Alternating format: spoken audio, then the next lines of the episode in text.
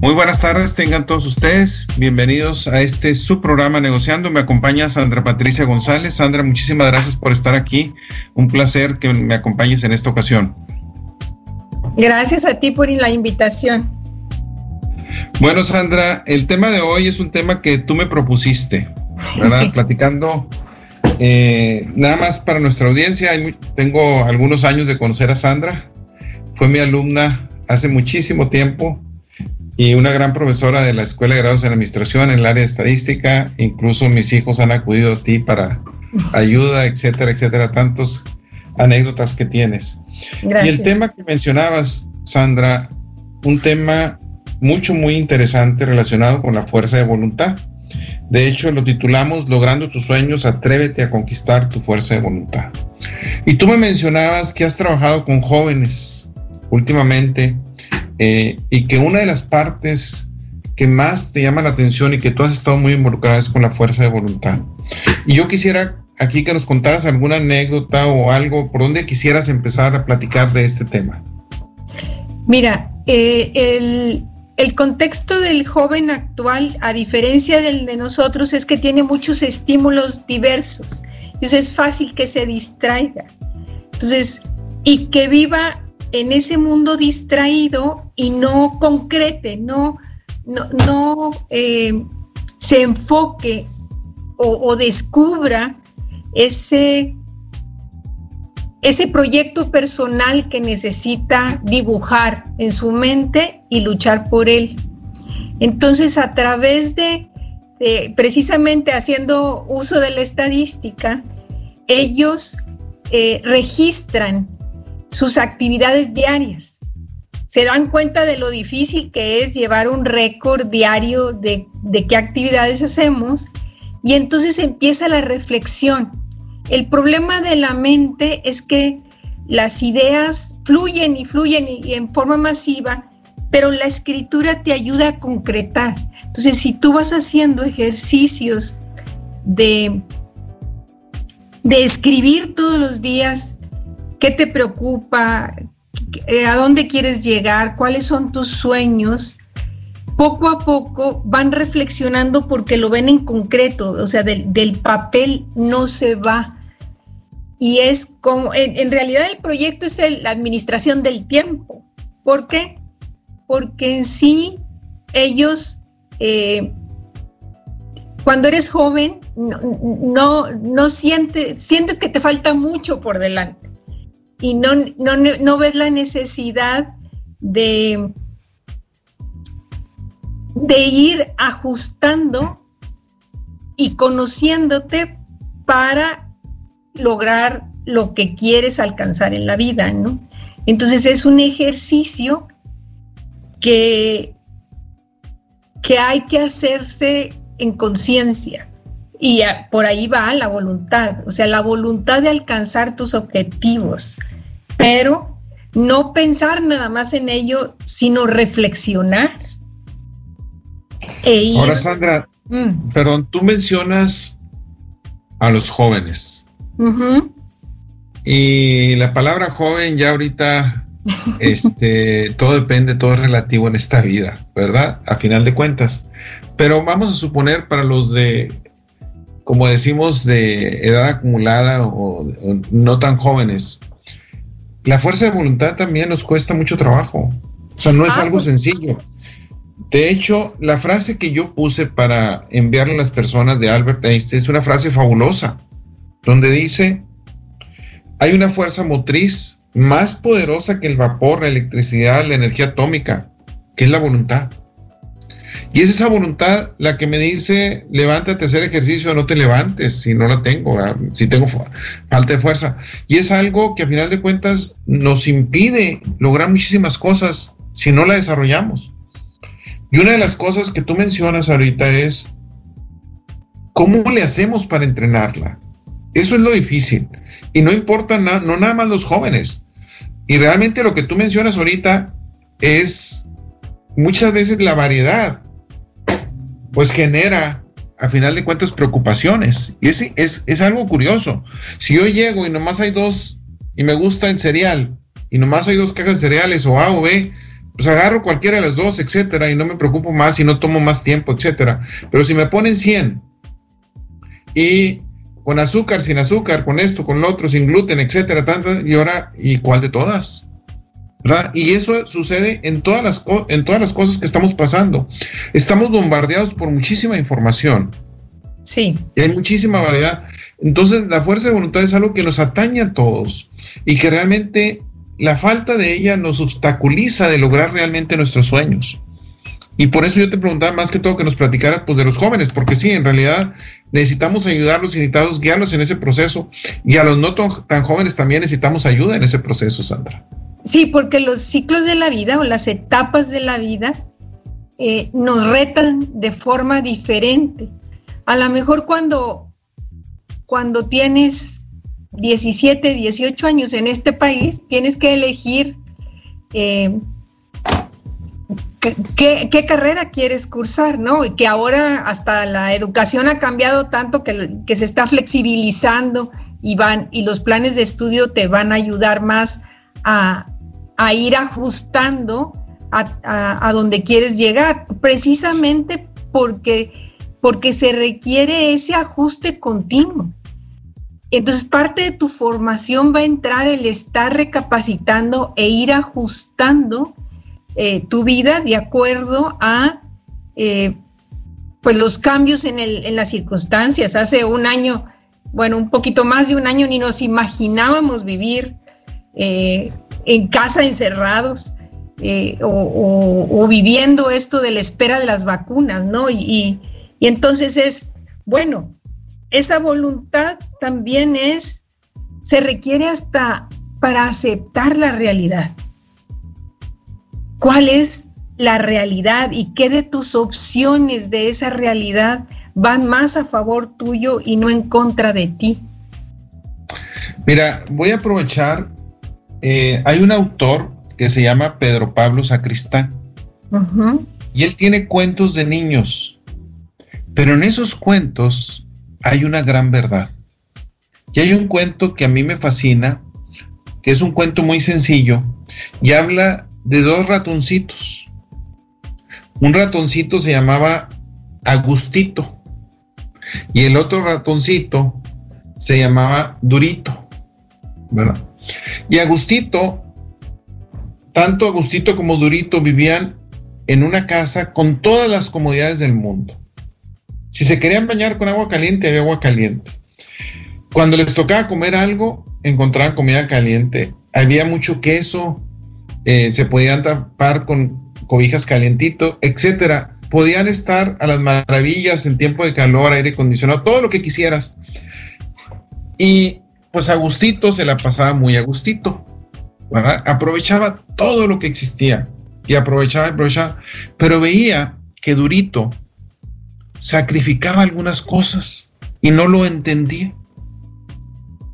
Por ejemplo, se podía bañar con agua caliente y se bañaba con agua helada a veces. Podía comer un queso bien rico que estaba ahí y a veces comía otra cosa que no era tan rica. Y un día le pregunta, le dice, ¿por qué lo haces? Dice, pues Agustito, tú también deberías de hacerlo. De vez en cuando deberías de dejar un poco lo Agustito, ¿sí? Y hacer algo como lo que yo hago, o sea, dejar las comodidades, porque nunca sabes en un futuro qué puede pasar. Y Agustito, pues no le hace caso. ¿verdad? No, pues yo voy a aprovechar. Resulta que en una ocasión hay una nevada tan fuerte, tan grande, que quedan sepultados en la nieve. Y al quedar sepultados, pues Agustito dijo, bueno, pues en dos días se va a quitar esto y ya voy a otra vez. Y pues resulta que no, que no se quitaba la nieve. Y entonces veía que Durito estaba muy contento y muy bien, mientras que él sufría de frío, por un lado, y no tenía que comer. Y veía que Durito aguantaba y él decía, ya me muero de hambre. Entonces, pues la única manera es cavar un túnel, porque para poder llegar a la casa en la que estaba. Y empiezan a acabar y Agustito dice, no, yo no puedo. Se le congelaban las, patitas, etcétera, y se regresaba, mejor se acostaba en su camita. Y, y, así hasta que le dice Durito, tienes que ayudarme, tenemos que hacerlo, si no nos vamos a morir. Bueno, finalmente Agustito pues se convence, pero empiezan a acabar y acabar Y llega un momento en donde Agustito dice, no, pues aquí ya, ya quedé muerto, me voy a morir. Y de repente se despierta y ve una luz muy grande y dice, ah, pues debo, y se, acerca una enfermera y cree que está en el cielo y que un ángel se le acaba de acercar. Y dice, estoy en el cielo. Y dice, no, un amigo tuyo te trajo y te cargó. Venía con todas las, todas las patitas moradas, las orejas congeladas y todo eso, pero te pudo salvar. Y en eso al ratito ya que entra durito y lo ve que no tiene una de las orejas, que le faltan algunos de, deditos de las patitas. Y le dice, me salvaste la vida. Dice, sí, sí te la salvé. Dice, pobrecito de ti que no tienes la oreja, ni te falta parte de tus patitas. Dice, no, estoy agradecido porque por eso, congelada de ellos, fue que yo también me salvé. Y ahí termina el cuento, y el cuento termina donde Agustito empieza a ver que a veces hay que sacrificar algo en la vida, poco a poco.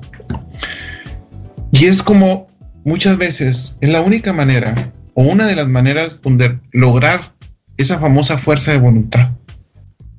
Porque cuando estamos en la comodidad y en la conveniencia, y eso es lo que sucedía antes de la pandemia, o sea, realmente muchas personas estábamos en jauja, estábamos en un mundo que así pensamos que iba a ser para toda la vida. Llega la pandemia y nos enfrentamos a situaciones muy fuertes donde la fuerza de voluntad de nosotros pues se ve retada realmente. Y una fuerza de voluntad en la cuestión mental, tremendamente. En la cuestión de salud, tremendamente. Incluso de alimentación. En la cuestión espiritual no se diga, Sandra. Y esa es una de las partes fuertes de lo, de lo maravilloso de este tema, realmente, la necesidad que tenemos realmente de fortalecer nuestra fuerza de voluntad. Y que los hábitos del día a día la refuerzan o la debilitan. Si yo tengo el hábito de quedarme acostadita en la cama, pues no voy a avanzar. Y, el, y a, como tú dices, a ciertas edades, el ejercicio físico eh, te, va, uh, te va costando cada vez más hacerlo. O, o, o y también el tomarte las medicinas, porque quizás tienes acceso a médicos, quizás eres de los privilegiados que tenemos eh, acceso a, a mejor forma de salud, sí, pero, pero el que se tiene que tomar la, medición, la, la medicina eres tú, el que tiene que seguir las instrucciones del doctor eres tú. Y habrá veces que, que te puedan ayudar, pero las demás personas también andan eh, haciendo sus responsabilidades y no siempre vas a tener quien tome eh, las decisiones por ti o tu responsabilidad de la medicina. Entonces, sí, la fuerza de voluntad y, y sobre todo entender que fuerza de voluntad también es hacer elecciones y hacer renuncias, crear un sistema de hábitos, concientizarte de que eh, te conviene más prevenir una enfermedad que padecer la enfermedad. Eh, una de mis actividades es precisamente estar en el tema de salud y, y hay muchas prácticas en diferentes edades donde eh, el sistema de salud está rebasado por eso, porque no tenemos la disciplina de la prevención nos vamos a checar cuando ya, ya eh, eh, se complican las cosas. Eso es lo que no entendemos, que si no nos cuidamos lo, en, ciertas situaciones podemos hacer que las cosas se compliquen de tal manera que se salgan de control. Sandra, eh, te quiero hacer una pregunta. Tanto tú como yo hemos estado en el área de educación por muchos años, no menciono cuántos. es mejor no entrar en esos temas. por muchísimos años. Y nos ha tocado, eh, a final de cuentas, interactuar con muchos jóvenes ejecutivos, con diferentes tipos de personas. A final de cuentas, el proceso de educación nunca termina. siempre de alguna manera debemos estar o es conveniente que estemos en continuo aprendizaje. La vida nos sorprende. Tú mencionaste ahorita algo y es donde, ¿cómo le enseñas a los jóvenes que el proceso de educación es algo continuo y que deben tener fuerza de voluntad para continuar con ese aprendizaje? Yo aquí he mencionado en programas anteriores que lo que no fluye se muere, el agua estancada se pudre, eh, la persona que no sigue creciendo, que no sigue educándose, a final de cuentas, nos volvemos obsoletos. Es una de las cosas, es lo peor que nos puede pasar, no crecer. No somos perfectos, pero somos perfectibles. Y hacer perfectible significa que siempre puedo estar creciendo como persona. ¿Cómo le, ¿Qué le dices tú a los jóvenes para que ellos por sí mismos, porque llega un momento en donde no va a estar Sandra con ellos como coach, como asesorándolos, para que por sí mismos tengan la fuerza de voluntad para continuar aprendiendo? Mira, yo, yo a través del curso lo que pasa es que para ellos es una total sorpresa que se inscriben en un curso de estadística y reciben otro tipo de, de, prácticas o métodos. Entonces, mi, mi, estrategia con ellos es no imponer, es orientar. Entonces, ¿cómo motivo? Con puntos extras, ¿qué es lo que, lo que lo que motiva a un estudiante. Entonces, al yo no imponerte algo, sino guiarte y dejarte la libertad de elegir, el libro, hay un libro que me gusta mucho, que es el libro precisamente de la conquista de la voluntad de un psiquiatra español muy reconocido, se llama Enrique Rojas, y casualmente el libro tiene 14 capítulos y el semestre tiene 16 semanas. Entonces, nos vamos a un capítulo por semana. Y lo que tienen que hacer es un resumen del capítulo y al final del capítulo tienen que eh, incluir cinco preguntas que le harías a tu mejor amigo sobre el tema que acabas de, de leer. Entonces, yo digo que sea un proceso de reflexión que suavemente realmente es un, es un diagnóstico con ellos. Ahora, me pedías hace rato una anécdota. Es, este proyecto lo he, aplicado con mis alumnos más de 20 años. Y un día, estando en un foro internacional de negocios, en Sintermex, entro al baño y, fue mi sorpresa tal que en alumnos a nivel ejecutivo estaba lavándome las manos y me dice una, Sandra, mande. Creo que es hora de volver a hacer el proyecto del tiempo. O sea, les dejas, les dejas, les dejas una forma de que cuando sienten que tienen que estructurar, o como diría el doctor Iglesias, eh, póngase de acuerdo con usted mismo. Entonces, el, el, este proceso que ellos viven durante el semestre realmente les está diciendo, pues esta es una alternativa en cualquier punto de tu vida para tomar decisiones cuando creas que no estás haciendo lo que tienes que hacer, ¿no? E, e, esa ha sido mi forma, estoy muy consciente. O sea, entro con el gancho de los puntos extras, pero después ellos solos las reflexiones que me ponen en su proyecto al final son esas. No me había dado cuenta de que, por ejemplo, de que realmente no convivo con mi familia. Tengo también una anécdota muy triste que me pasó con una alumna de maestría que me dijo, Sandra, después de ver cómo manejo mi tiempo y de leer el libro de la conquista, he decidido divorciarme.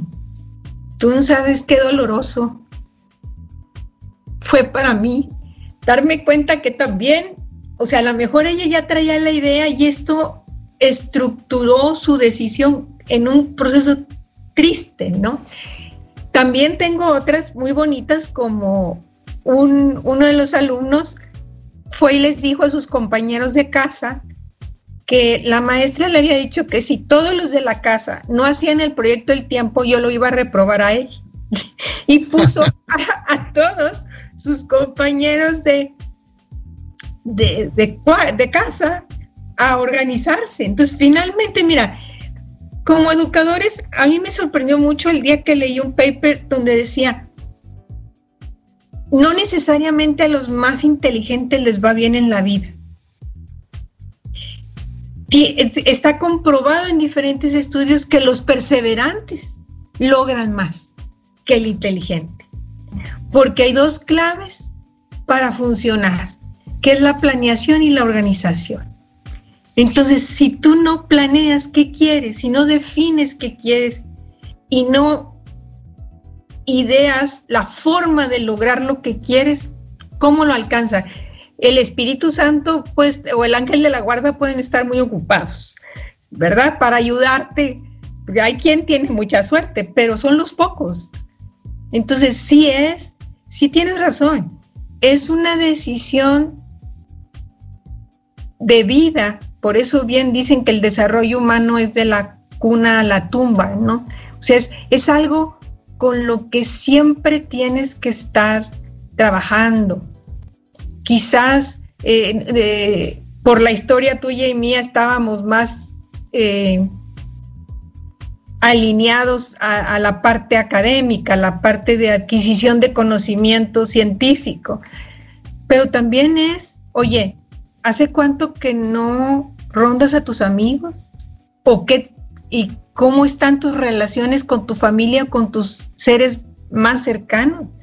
Porque también puede que llegues a, a una etapa de vida donde te encuentres solo porque eso fue lo que construiste, por dedicarte a trabajar o por, eh, por cierta toma de decisiones o porque tu personalidad se siente más a gusto solito que lidiando con temperamentos diferentes a los tuyos, ¿no? Entonces, digamos, hasta en esas relaciones. Mande. No, tienen, tienen mucha razón y es una de las partes que, a final de cuentas, cuando hablamos de inteligencia, por muchos años se habló de inteligencia analítica, ¿verdad? Y era lo que medíamos, incluso lo que seguimos midiendo muchísimas veces, cuando realmente hablamos de inteligencia emocional o incluso las famosas 7, 8, 9 inteligencias de Garner actualmente, donde hay inteligencias muy fuertes como la interpersonal y la intrapersonal. ¿verdad? Las relaciones que tengo con las demás personas definitivamente cuentan muy fuerte. Lo que tú mencionas de que hay personas que, por siendo las más inteligentes, sí, tienes mucha razón. O sea, no necesariamente es un indicador. Sin embargo, sin embargo, a final de cuentas, eh, realmente tiene un impacto fuerte el hecho de que busques un objetivo claro. Y yo creo que ahí es donde está la clave. El tener realmente la motivación de lograr objetivos y no se trata de que no lo puedo cambiar en un futuro. O sea, es posible. Pero lo que no se vale es dejar que el viento me lleve como la hoja, andar papoloteando por el, por el viento. Eso es lo que no se vale. O sea, esa es la parte que no se vale. Sobre todo en esta época donde hay mucha información a la mano donde el tema que tú quieras eh, explorar o que te esté incomodando y que, y que sabes que te hace falta, pues acércate a, a alguien, a una persona, a un especialista o explora en blogs. Ahorita que hay tantas formas de acceder a, a esos temas, aún a los temas más difíciles, es importante ponerle atención, decidirte, y ahí vuelve a entrar la fuerza de voluntad, tener la voluntad de hacer que las cosas cambien, porque el tema ahorita también es de salud mental. Definitivamente, definitivamente, ahorita es una parte muy importante. ¿Por, ¿por qué? Porque que el mundo es cada vez más complejo, reta más. Vivir es complejo. Entonces es, necesitas también el autoconocimiento. Porque si tú no sabes cuáles son tus, tus luz y tu sombra, como dicen ahí, o tus eh, fortalezas de carácter, pero también tus debilidades de carácter. Todos tenemos, eh, y, de ahí los dichos populares de vive con Inés para que veas quién es y, esas cosas, ¿no? De, de, es también trabajo personal saber potencializar tu lado fuerte, pero también de alguna manera saber controlar tu lado débil. No, y de, hecho, Sandra, aquí hemos cubierto el tema de las sombras, o sea, la luz y la sombra, ¿verdad? Y todos tenemos eso y es una parte de la vida y es algo que necesito ser consciente o al menos tener idea de dónde estoy parado para poder ser mejor persona, para poder construir más. Cuáles son mis debilidades, cuáles son mis sombras, cuáles son mis defectos, es parte de la vida. Y algunas veces son benditos los defectos que tengo también, ¿verdad? Porque hay unas cosas que me fortalecen por otro lado. Gracias por continuar aquí en Negociando. Me acompaña Sandra Patricia González, su servidor Fernando Mata. El tema de hoy es la fuerza de voluntad. Sandra, estábamos comentando este, hace un momento sobre realmente la importancia de la educación y de realmente estar en continuo, en continuo aprendizaje. Cuando hablamos de la fuerza de voluntad, pareciera que es algo sencillo de lograrlo tener una fuerza de voluntad. Y realmente tú mencionabas que se requiere perseverancia, que se requiere disciplina. ¿Puedes ahondar un poquito sobre eso? Sí, habrá cosas que te sean un poquito más fácil cambiar, pero si, si es algo que te cuesta mucho trabajo, entonces hay que dar pequeños cambios, ¿no? A lo mejor si quieres eh, hacer ejercicio, no vas a empezar de una hora porque hasta te puedes lastimar, sino vas a empezar paulatinamente 10 mm, minutos la primera semana, 20 eh, minutos, irlo, irlo poco a poco modelando. Es, es igual que todo.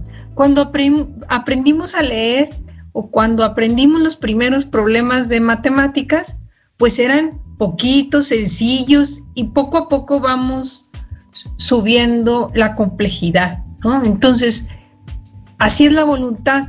Las, pequeñas, los pequeños logros que vas alcanzando el día a día te va dando esa fortaleza para ir intentando un poquito más cada vez. Entonces es, hay que comenzar, hay que decidir, no darse por vencido si, si no puedes sola, porque hay quienes somos muy sociales y funcionamos más en grupo, entonces invita a esa amiga que te acompañe o cuando menos que te hable de, ya lo hiciste hoy, o sea, eh, búscate el grupo de apoyo que te aliente, ¿no? Si puedes más solo, pues adelante, crea algún sistema que te ayude a a mejorar, ¿no? A mejorar cada, cada día. Sandra, uno de los puntos que yo en lo personal he visto a la hora de estar haciendo coaching, a la hora de los jóvenes, incluso de muchos adultos, de muchas personas, es bien hacer la tolerancia ante la frustración. Y voy a poner un caso muy sencillo. Sí. Tengo una reunión muy importante y me levanto y ya tengo planeado todo, me voy a bañar a las 7 de la mañana, eh, a las 8 y media tengo que estar en el lugar, etcétera, etcétera, y no hay agua. Bueno, hay personas que con eso ya la presentación fue pésima. O sea, que no pueden ante una situación impredecible, o sea, un imprevisto. Y la vida está hecho de imprevistos a final de cuentas. Ahora, no se, no se trata de vivir para imprevistos, no. Se trata de planear, se trata de estar preparado, etcétera. Pero también se trata de tolerar la frustración ante ciertas circunstancias. Por ejemplo, te voy a comentar algo. para fin de año no teníamos luz en la casa desde las 6 de la mañana. Eran las 8 de la noche y todavía no teníamos luz. Entonces llega un momento en donde pues tienes que tomar decisiones. O nos vamos a un hotel dices, pero con la pandemia pues no se trata de salir. Sí, pero no nos arregla la situación. Y hubo personas, afortunadamente llegó al poco tiempo, pero hubo personas que estuvieron así. Y algunas veces lo que se trata es, ¿cómo le hago para disfrutar de todos modos esos momentos? O sea, ¿cuál es la fuerza de voluntad que yo tengo para poder salir adelante sobre eso? En una ocasión, hace muchos años, recuerdo que eh, tenía con mi esposa un viaje a Estados Unidos. Era yo estudiante de doctorado, eh, no tenía dinero, eh, perdón, era un viaje a Europa. No tenía yo dinero como para estar viajando. Se nos costó trabajo comprar los boletos, los compramos en unos de esos charters, ¿verdad? Resulta, no voy a decir el nombre de la aerolínea, nomás tenía dos aviones, ¿verdad? Pues compramos los boletos de avión y estamos en un aeropuerto en Estados Unidos y se cancela el vuelo por unas horas porque estaban reparando el avión y veías tú a las personas pasar con cosas en las manos y tú dices, ¿nos vamos o no nos vamos? Bueno, ese tenemos fotos de como estuvimos al menos seis, de seis a ocho horas eh, cantando con gente de otros países, etcétera. Se hizo una fiesta ahí y fue un tiempo maravilloso, ¿verdad? Que lo puedes tomar por el otro lado. Entonces, cuando hablamos de fuerza de voluntad, son muchos pequeños detalles los que generan que vayas entrenando tu fuerza de voluntad a final de cuentas. Son muchos pequeños pasos. Y eso es lo que necesitamos nosotros enseñarle a los jóvenes o necesitamos entrenar para poder realmente fortalecer nuestra fuerza de voluntad.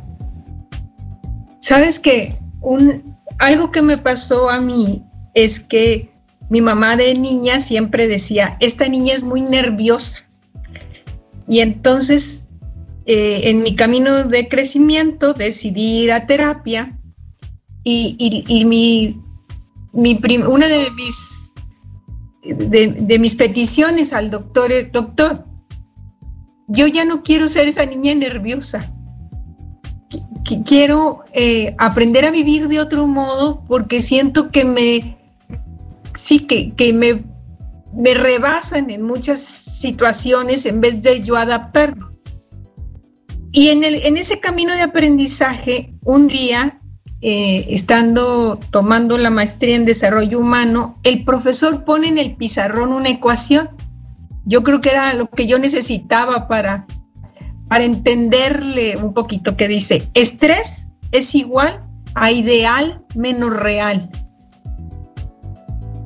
Y, no sabes cómo eso me abrió un panorama.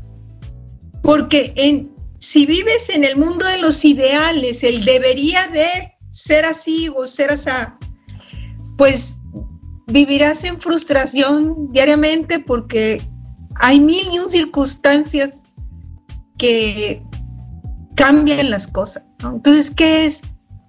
Es el manejo de la realidad, el aceptar la realidad y el ver cómo adapto esa realidad, cómo yo me adapto a esa realidad lo mejor posible. O, ver amigas, yo creo que todos tenemos amigas más tranquilas, no tan aceleradas como somos algunas, donde, donde le puedes aprender cómo le hace otras personas para manejar las situaciones que, en las que se han eh, presentado muy difíciles. Yo creo como también hay la frase que Dios no te da más de lo que puedas soportar, ¿verdad? A final de cuentas. Sí, nada más que cada camino se te hace difícil acordarte de eso, ¿no? O sea. No, totalmente. Totalmente de acuerdo, Sandra. De hecho, aquí se trata, una de las partes más fuertes también es el hecho de perdonar nuestros errores. Y en el camino hacia fortalecer la fuerza de la voluntad es mucho, muy importante el aprender de los fracasos. Es, y yo creo que es, es fundamental. Y hay quien le da vergüenza decir los fracasos. Voy a poner un caso, ¿verdad? Y es fuerte este caso en el sentido, hay muchas personas que en algún momento hemos sido despedidos de alguna organización. ¿Sí? Nadie dice que lo despidieron. En general, la mayoría de las personas no negocié, ya era el momento, ya me quería jubilar, etcétera, etcétera, etcétera. Porque es un fracaso. Cuando la verdad, oye, pues sí, no nos entendimos y ya entra un nuevo jefe, pues realmente no quiso que ya estuviera. Pero no lo digo. Y lo estoy hablando de altos ejecutivos que tú y yo conocemos, etcétera, que no se atreven a decirlo. Porque no, estamos acostumbrados a nada más reconocer los éxitos. Pero los fracasos son importantes y son los que me ayudan a seguir. Y son los momentos, y algunas veces reprobar un examen es lo que yo necesito para poder aprender. Y la vida me da golpes contra la pared hasta que aprendo. Y en la fuerza de la voluntad, esos fracasos son mucho, muy importantes. Y necesito hacer conciencia de por qué fracasé, que en qué fallé. Porque si lo oculto, pues nunca lo voy a mejorar. O la pregunta debe de ser, ¿cómo lo haría distinto la siguiente vez? De acuerdo. O sea, porque, porque también es cómo te formulas las cosas, ¿no? O sea, pues ni eres este, el único ser sobre la tierra, o sea, hay, hay muchas decisiones que se toman en grupo, en, en, forma masiva, no es sobre la persona, sino por circunstancias eh, que, hay, que hay en el entorno. Y ahí también quiero recomendar un libro que me gusta mucho, que es La corrosión del carácter. O sea, cómo los, los cambios tan fuertes en, los negocios o en, la economía mundial o en ciertas situaciones hacen que, entendamos que tenemos que vivir cosas que no nos gusta mucho vivir, ¿no? Eh, eh, es, entonces, es aceptar los aprendizajes, que la vida es, está también llena de de aprendizajes y que lo que nos hace humanos es precisamente equivocarnos. Si las máquinas se desgastan, si las máquinas se desajustan, si, o sea, no hay, sí es bueno eh, la mejora continua, pero también es el aceptar que la situación es como es. Si, si ya no es tiempo que eh, eh, de la organización es ahí. Entonces es el uso de la creatividad. ¿En dónde más puedo poner mis talentos a, funcionar? y aprender en otros entornos. Hay muchos entornos. A veces nos aferramos a uno solo, cuando hay muchos. Si a mí hace 10 años no me hubiera tocado salir de EGADE, pues no, no sabría ahorita todo lo que sé de recursos humanos como aprendí o, o, en el Consejo Nuevo León lo que he aprendido de salud. O sea, date la oportunidad de vivir otras aventuras. Porque algún día empezar, algún día en el pasado empezaste también con la aventura de ser docente. Ahora, ¿en, ¿en qué otros lados puedes contribuir? ¿Dónde potencializas tus talentos?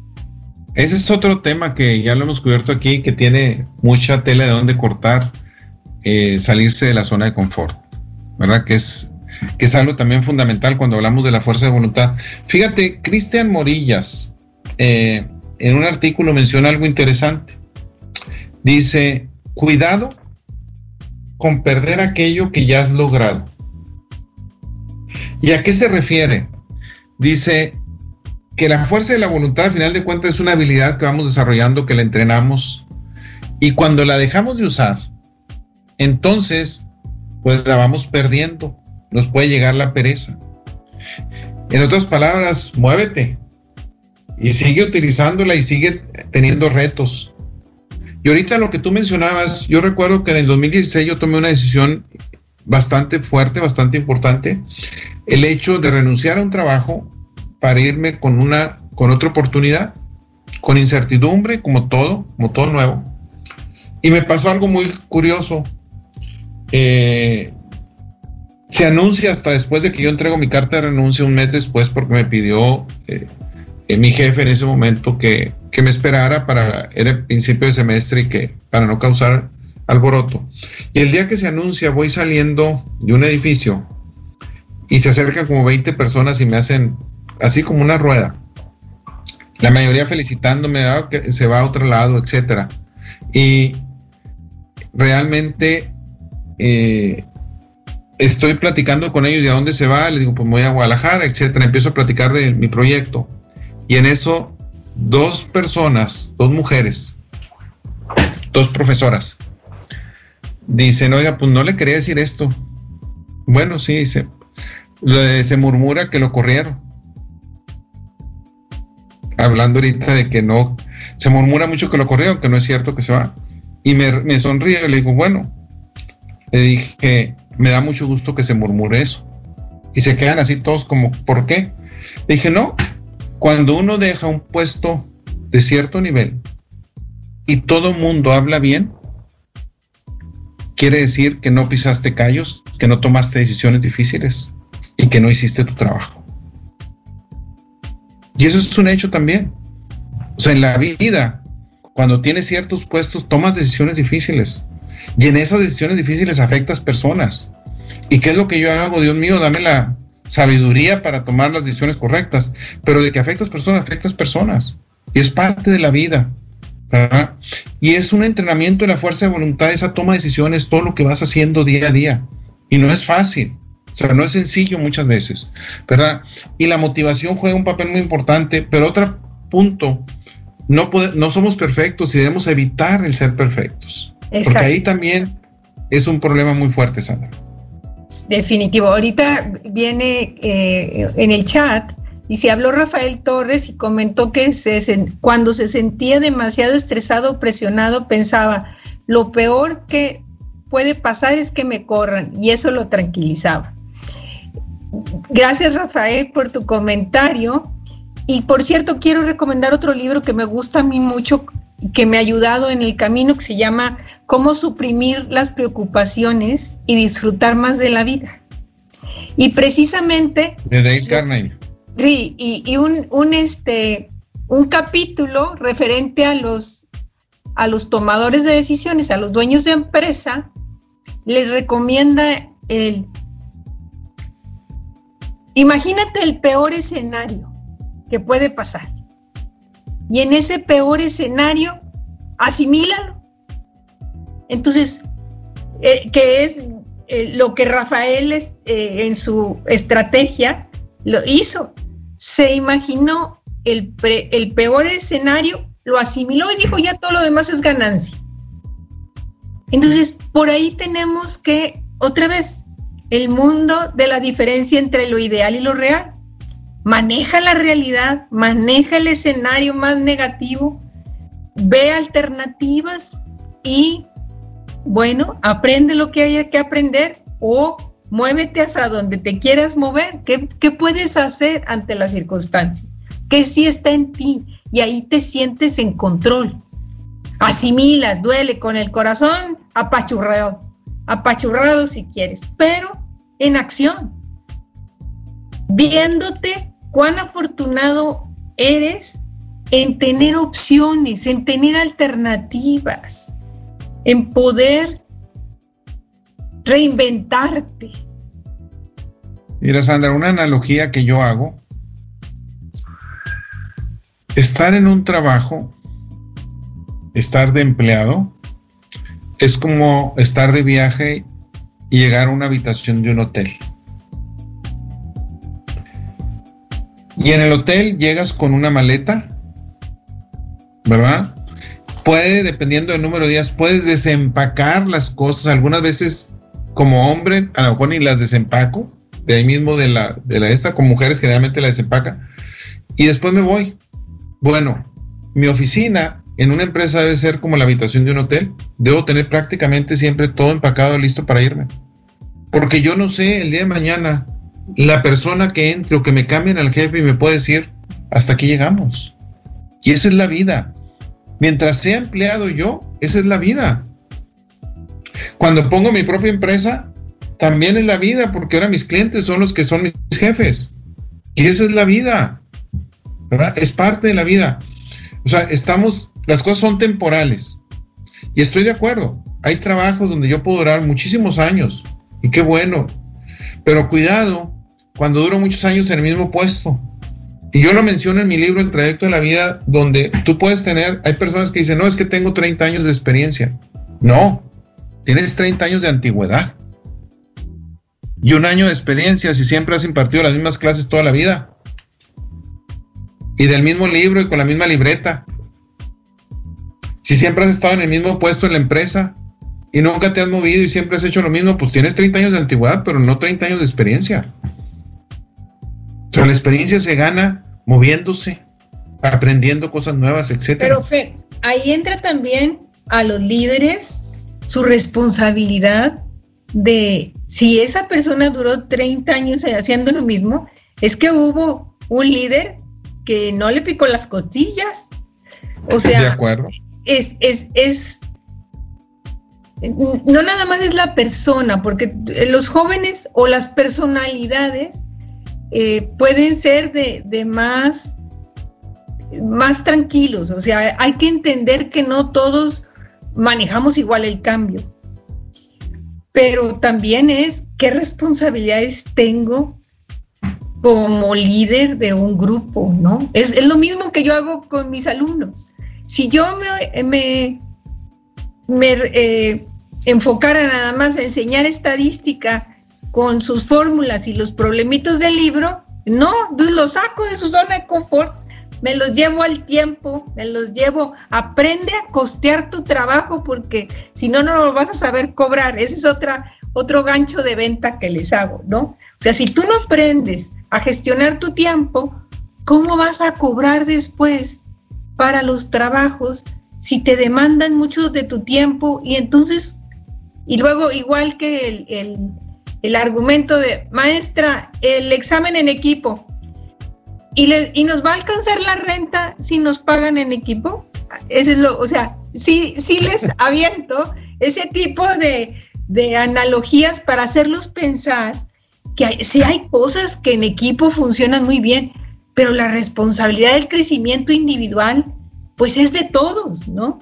Del intercambio de habilidades, de, del compartir, del apoyarnos.